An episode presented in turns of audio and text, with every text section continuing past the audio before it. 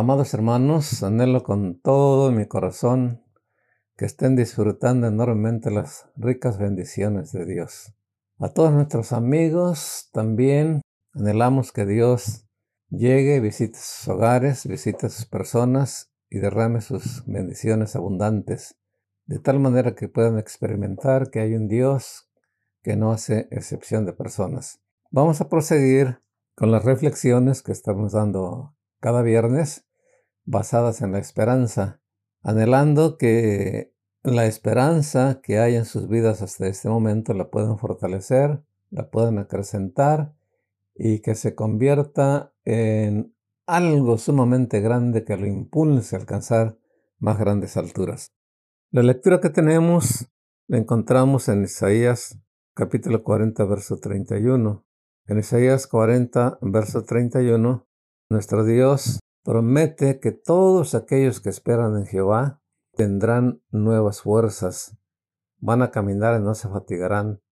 igual que las águilas tendrán alas fuertes para poder remontar las alturas y poder alcanzar el éxito. El título que vamos a analizar, repito, es Excelentes beneficios de esperar. Hace algunos años nos presentamos tres personas a una cita de trabajo. Estábamos citados a las 9.30 de la mañana. Su servidor llegó a las 9 de la mañana. Después de una hora 40 minutos de espera, me empecé a desesperar, me levanté y le pregunté a la secretaria si nos iban a entrevistar. Me contestó un poco molesta y me dijo, señores que tienen que esperar. Le di las gracias y me fui para la casa. Días después, me enteré que la empresa pensaba contratarnos a los tres, pero como yo no esperé, lógico, quedé fuera de su propósito.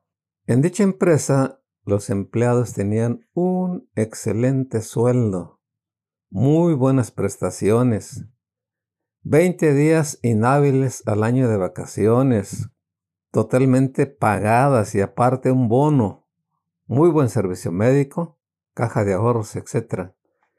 Las otras dos personas esperaron y fueron contratados y gozaron de excelentes privilegios. Yo más tarde ingresé a trabajar en una empresa donde casi no había beneficios. Hoy vamos a hablar de una espera que vale la pena vivir. Número uno, humanamente nos cansamos por muy fuertes que seamos, no olvidemos que somos carne, nervios, huesos, tendones, etc.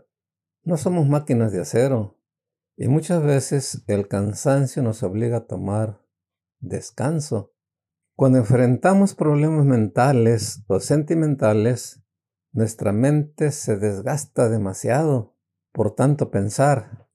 Los que tenemos que hablar en público o grabar reflexiones o videos donde tenemos que exponer algún tema, muchas veces nos causa mucho cansancio mental. Dicen los científicos que el que habla en público una hora y el que trabaja ocho horas en un trabajo forzado gastan las mismas energías. Cuando yo leí esto, me empecé a reír y pensé que el escritor estaba tratando de jugarnos una broma, pero no. Después encontré en otro libro que otro científico decía lo mismo, que una persona que trabaja ocho horas, por decir algo, en la construcción, y una persona que habla en público una hora, dice que gastan las mismas energías, porque el que está hablando su mente está trabajando a una velocidad tremenda y tiene que coordinar perfectamente todo lo que está diciendo para que tenga sentido. No se trata simplemente de subir arriba y hablar y hablar y hablar sin tener ninguna dirección. Está hablando de las personas que se preparan, las personas que están bien preparadas y cuando suben al estrado a dar su tema, saben de qué van a hablar y saben a dónde quieren llegar. Entonces queman muchas energías y es importante que después de trabajar ocho horas o después de hablar una hora, se tomen un relax, un buen descanso para poder recuperar las energías, para poder recargar la batería nuevamente y estar disponibles para seguir adelante. Número dos, esperar el accionar de Dios es súper, súper importante. Existen muchísimas y preciosas promesas de Dios para nosotros que nos invitan a esperar. Por ejemplo, en Jeremías 33, verso 3, dice Dios a través del profeta, clama a mí y yo te responderé. La promesa que está planteando aquí nuestro Dios es de que Él nos va a oír, nos va a escuchar y nos va a contestar. Y no solamente eso, Él promete enseñarnos cosas que jamás han pasado por nuestra mente, cosas que nos van a dejar completamente anonadados y enamorados de ese gran poder de nuestro Dios. En Isaías 55 encontramos una invitación maravillosa de Dios a través del profeta. Dice el verso 6, buscar a Jehová mientras puede ser hallado, llamarle entre tanto que está cercano. Deje limpio su camino y el hombre inicuo sus pensamientos, y vuélvase a Jehová. Y aquí está la promesa maravillosa, si sabemos esperar. Esto se va a cumplir en nosotros, el cual tendrá de él misericordia, y al Dios nuestro, el cual será amplio en perdonar. Cuando estamos dispuestos a dejar nuestro camino de impiedad, a dejar los pensamientos sucios, corruptos que tanto daño nos han causado, entonces esa espera nos va a traer la misericordia de Dios. ¿Qué es misericordia? Misericordia es tenderle la mano al que está hundido y levantarlo. Eso es misericordia. Tenemos un ejemplo de ella en San Juan capítulo 8. Ahí nos narra que un grupo de fariseos llevaron a una mujer para presentársela al maestro, pero no la llevaban con el propósito de que el Hijo de Dios la bendijera. No la llevaban con el propósito de hablar cosas maravillosas de ella. La llevaban con el propósito de que fuera apedreada. Y vemos cómo le dicen al maestro, tratando de tentarlo, a esta mujer la encontramos en el hecho adulterando. Y la ley de Moisés dice que tales personas tienen que morir siendo apedreadas en frente de todo el pueblo. ¿Tú qué dices a eso? Le dice a las gentes, ok, el que de ustedes está sin pecado arroje la primera piedra. La Biblia dice que empezaron a retirarse desde el más joven hasta el más viejo. Cuando Jesucristo se queda solo con la mujer, dice, mujer, ¿dónde están los que te acusaban? Señor, se fueron. ¿Y no te causaron daño? No, Señor. Y aquí el que tenía la autoridad para condenar, para apedrear, utiliza la misericordia, extiende su mano poderosa y le dice a la mujer, tampoco yo te condeno, levántate y te aconsejo que no vuelvas a pecar. La misericordia de Dios se manifiesta de una manera extraordinaria en esta mujer. Y en el versículo 28 de Mateo vemos que el Hijo de Dios dice, venid de mí todos los que estáis trabajados y cargados que yo os haré descansar. Está invitando a todas las personas que están trabajadas y cargadas de tanto pecar. Personas que están completamente arruinadas, completamente encarceladas en el pecado.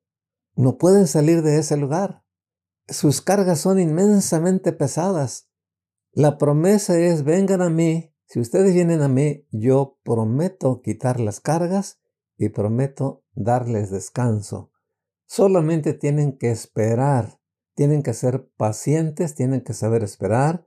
Esa esperanza que los movió a acercarse a mí para decirme, Señor, aquí estamos, venimos a buscarte, porque no podemos con las cargas, no podemos con tanto conflicto, se va a manifestar nuestro Señor Jesucristo a través del cumplimiento de esta promesa maravillosa. ¿Cuánta razón tenía el salmista cuando nos dice, espera en Jehová y Él hará?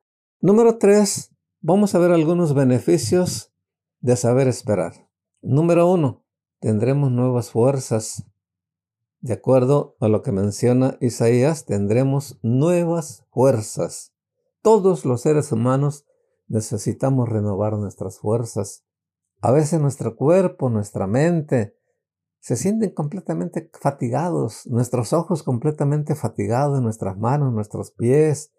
Llega la, noche, y nos sentamos y empezamos a retorcernos, me duele la espalda, me duelen las manos, me duelen las piernas, me siento completamente cansado. Es lógico. Pero cuando nosotros le ponemos a Dios nuestros problemas y sabemos esperar, echamos mano de la esperanza, dice que tendremos nuevas fuerzas, porque Él va a renovar nuestras fuerzas a través del Espíritu Santo, va a venir y va a lograr que nuestras fuerzas sean recuperadas de tal manera que estén otra vez en condiciones para proseguir adelante con las tareas cotidianas y aquellas que Él nos ha encomendado. Entonces la promesa que encontramos ahí de parte de nuestro Dios a través de Isaías dice que los que esperan en Jehová tendrán nuevas fuerzas. Esas fuerzas estarán llegando constantemente para renovar, para renovar nuestro organismo y poder con mucha vitalidad seguir adelante en lo que estamos emprendiendo.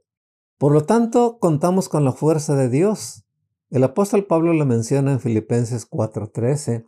Se dirige a la iglesia de Filipos y le dice, Señores, yo Pablo, todo lo puedo en Cristo que me fortalece.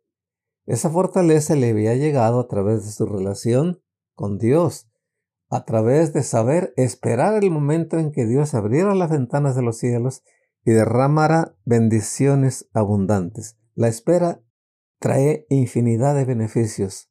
Allá en el libro de Samuel encontramos una historia de una mujer llamada Ana. En su búsqueda de adorar a Dios, ella se daba cuenta que la segunda esposa que tenía su marido tenía hijos y la miraba con desprecio. Entonces, lógico, como toda una mujer casada, ella quería concebir hijos, pero Dios había cerrado su matriz.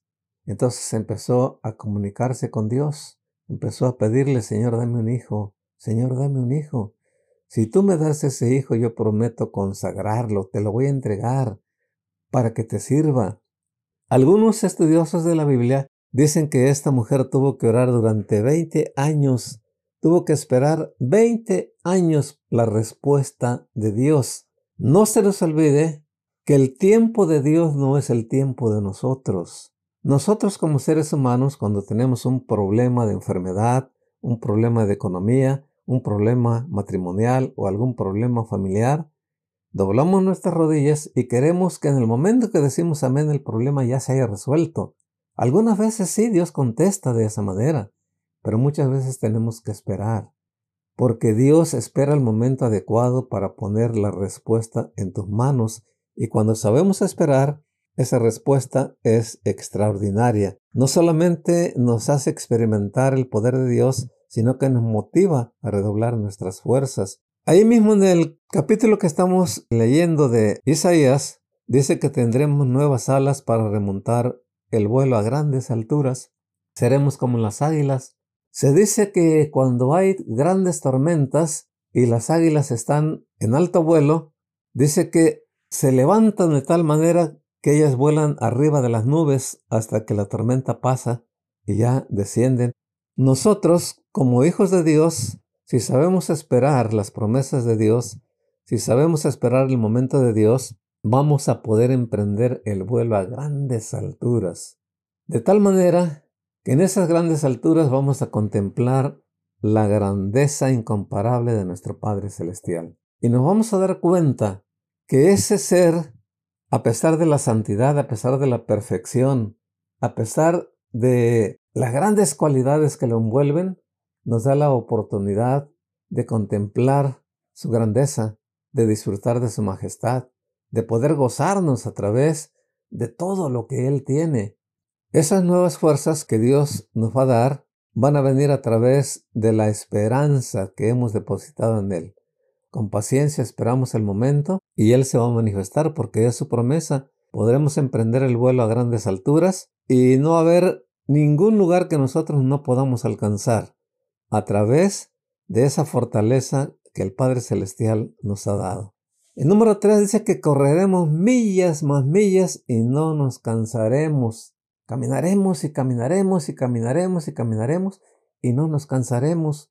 Vamos a caminar no solamente físicamente, mayormente en el sentido espiritual. Vamos a recorrer millas y millas y millas y millas y esa nueva creación, ese nuevo cuerpo que Él nos ha dado, que es el templo de su Santo Espíritu, nos va a dar la capacidad para poder soportar las grandes caminatas y vamos a tener la energía suficiente para poder correr sin detenernos en nuestra carrera cristiana.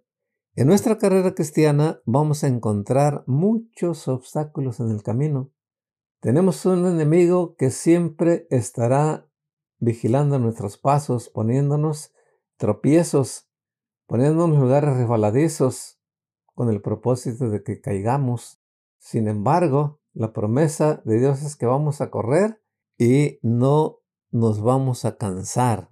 No vamos a tropezar porque tendremos la mano poderosa de nuestro Dios que nos va sosteniendo, que nos va impulsando.